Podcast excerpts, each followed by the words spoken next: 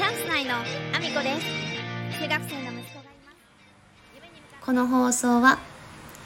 アミコさんの活動を応援している現代の武士こと佐野翔平さんの提供でお送りしております。佐野翔平さんありがとうございます。なんと本当に提供がついております皆さん。スポンサーコール浸透させていただけて嬉しいです。ありがとうございます。ひな重男子佐野翔平さんは現在クラファンに挑戦されております。日本の素敵な伝統技術や文化を世界に発信したい。ニューヨークでの挑戦ということで、えー、キャンプファイヤーの方でクラファンに挑戦されてるんですけれども、えー、セカンドゴールは300万となっておりまして、ね、あの残すところ15日ですね。あのぜひぜひ皆さんクラファンページご覧ください、えー、本当にね伝統技術や文化を世界に発信したいということでですね火縄銃男子としてのですねお姿が多分一番皆さんにとってあのインパクトがあるというかあの皆さんが一番その翔平さんのことをあのナージュ男子の方ですよねっていうような感じであの言われる方が多いと思うんですけれどもですね本当にそれだけではなくてですねあの日本にはたくさんの伝統技術がありましてでそれがですね日本はあのどうなんですかねきちんとこう伝統を継承していけるような環境があまりにもちょっと整ってなくてですねその伝統技術ごとでやっていてもなかなかあのどんどん廃れていってしまって大切な技術が失われていく現状なので、まあ、その伝統技術いろんな伝統技術をこうあの手を取り合ってあの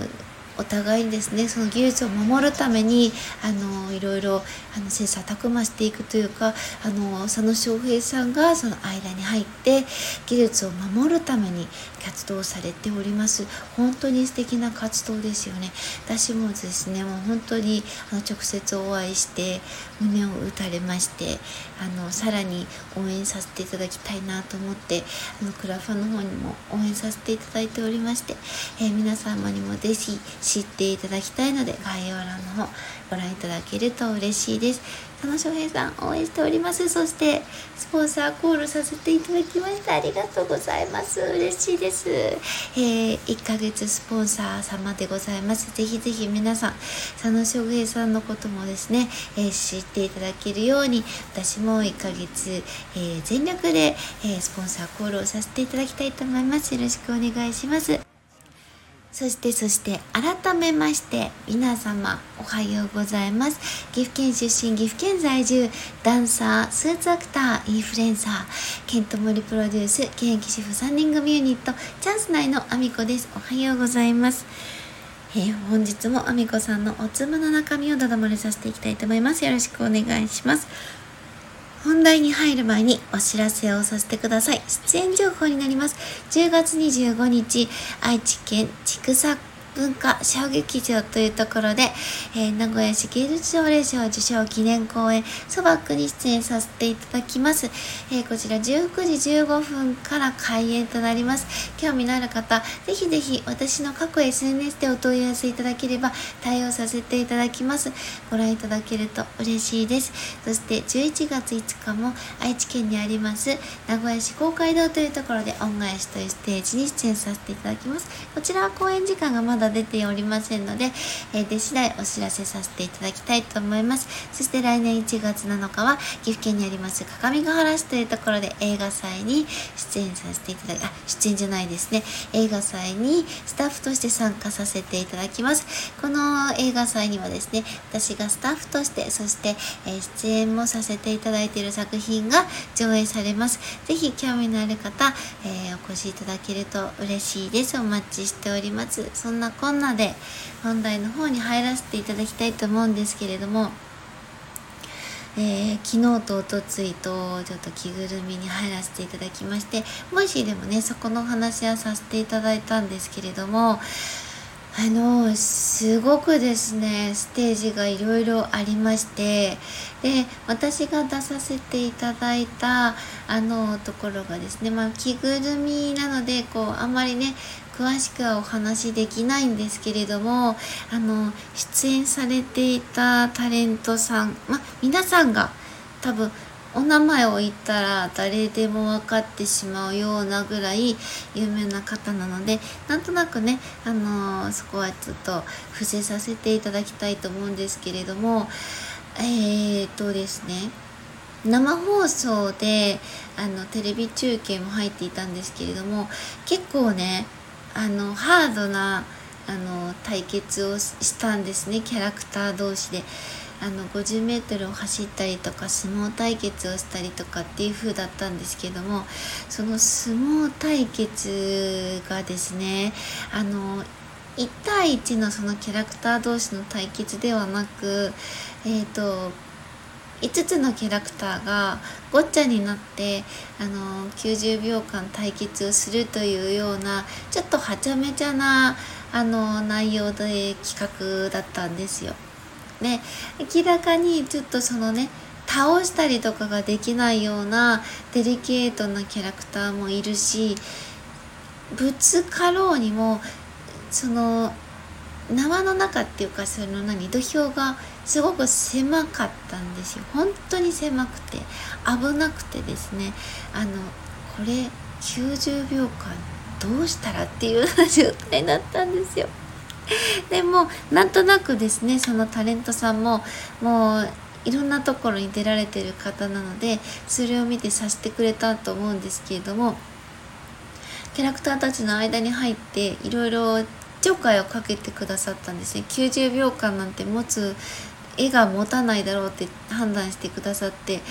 体力的にも大変なのに中にわざわざ入ってきてくださっていろいろフォローして動いてくださったんですよ。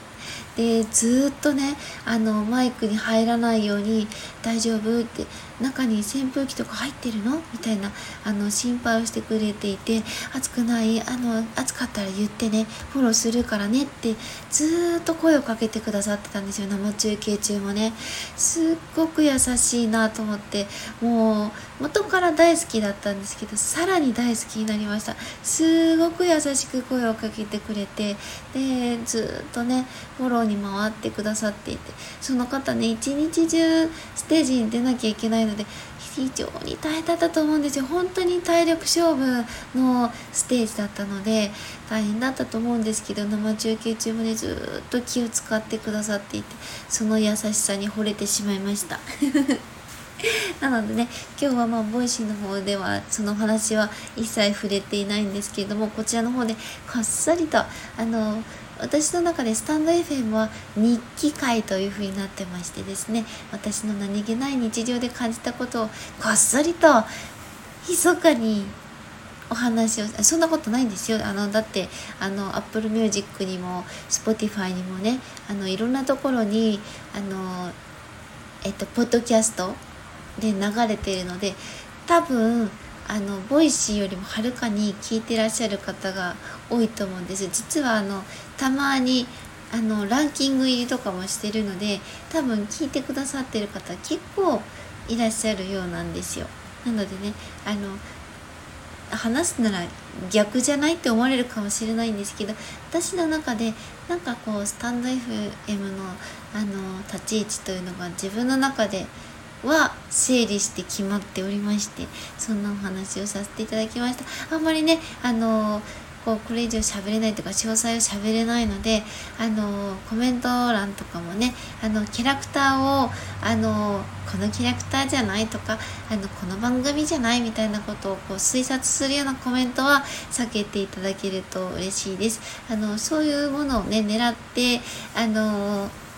お話ししているわけではなく私自身が感じたこととしてああやっぱり素敵な方なんだなと思ったというお話をしたかっただけなので、はい、皆さん大人の対応をよろしくお願いします。一番私が子供ですよね。いろんなことを話してしまっているので。いやでもあの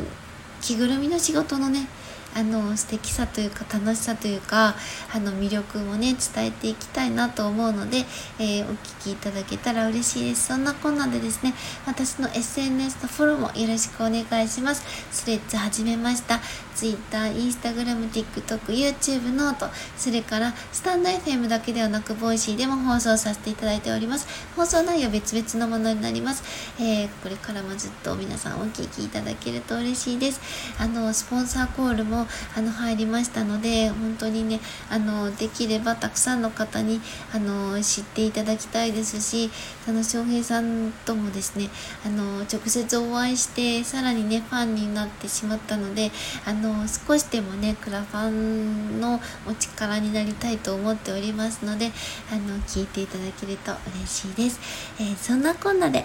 今日も一日ご安全にいってらっしゃい。大好き。